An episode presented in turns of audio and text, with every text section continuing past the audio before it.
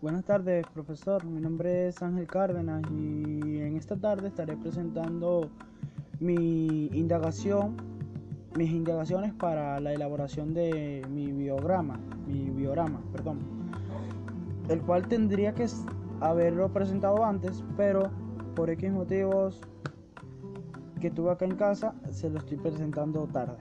Bueno, espero que lo reciba, profesor. Y empiezo. El festejo es la danza. El festejo es la danza representativa del negro criollo en las costas peruanas. Los instrumentos, los instrumentos musicales para este, para este, para esta danza, perdón, deberían ser originalmente los tambores de cuero el cual se cambiaron o se reemplazaron por el cajón y las maracas que fueron cambiadas por la quijada de burro, agregándole así una guitarra acústica y el canto.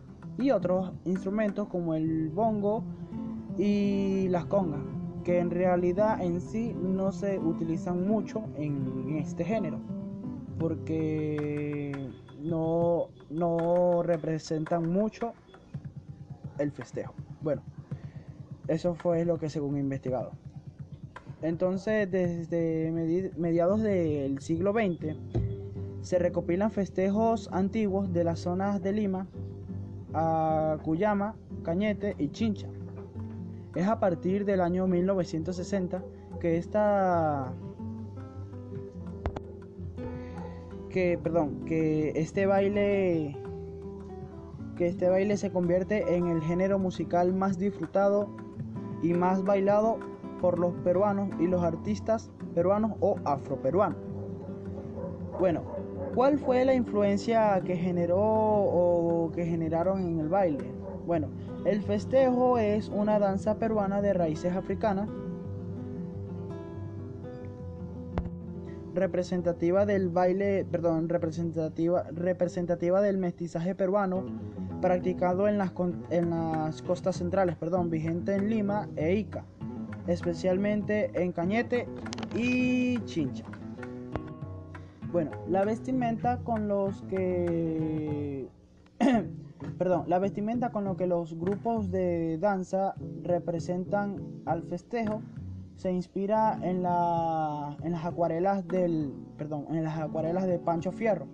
Y en, la, y en las vestimentas de los eh, de los descendientes africanos de eh, perdón, a finales de la época del virreinato y a principios de la república. ¿En dónde se practica? Es una pregunta muy interesante. Tradicionalmente el festejo se practica en, los, en las regiones Lima e Ica, siendo la ciudad de Lima y los distritos de San Luis, Cañete y el Carmel, Chincha, las zonas, perdón, eh, las zonas vinculadas a este género. Son las zonas vinculadas a este género, perdón. O sea, en donde más en donde más se baila, en donde más se, representa este género de música peruana. Un dato curioso del festejo, vamos, perdón, vamos a dar por culminado después de este dato curioso de este tipo de baile que es el festejo. Bueno, sabía profesor que la base del festejo es el ritmo, o sea, que se logra mediante una serie de, melodías sobre el cajón, perdón, sobre el cajón peruano, la quijada de burro, mascajita, congas y bongo. Pero en sí, la mayoría de veces este, esta melodía se logra solamente con el cajón peruano, ya que es lo más representativo a este género, a los que más se representa, porque lo que digamos en lo que en sí llama más la atención es el ritmo que genera este, este instrumento, que es el que más sobresalta entre los demás.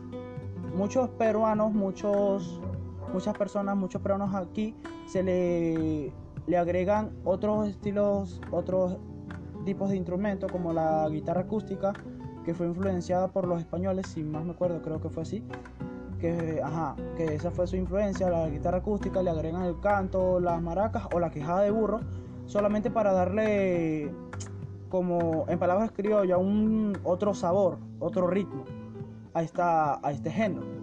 pero en sí no se, no se obligatoriamente para generar la base de, esta, de este género, de, esta, de, este, ajá, de este género, no necesariamente se tienen que utilizar esos instrumentos que si la, la mascajita, las congas, la guitarra acústica.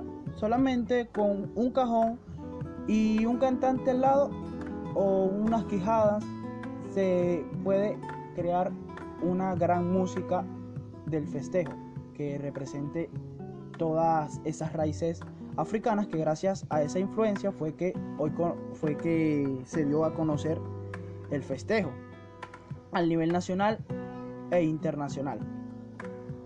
Bueno, con espero que reciba mi actividad, profesor, que pase buenas tardes.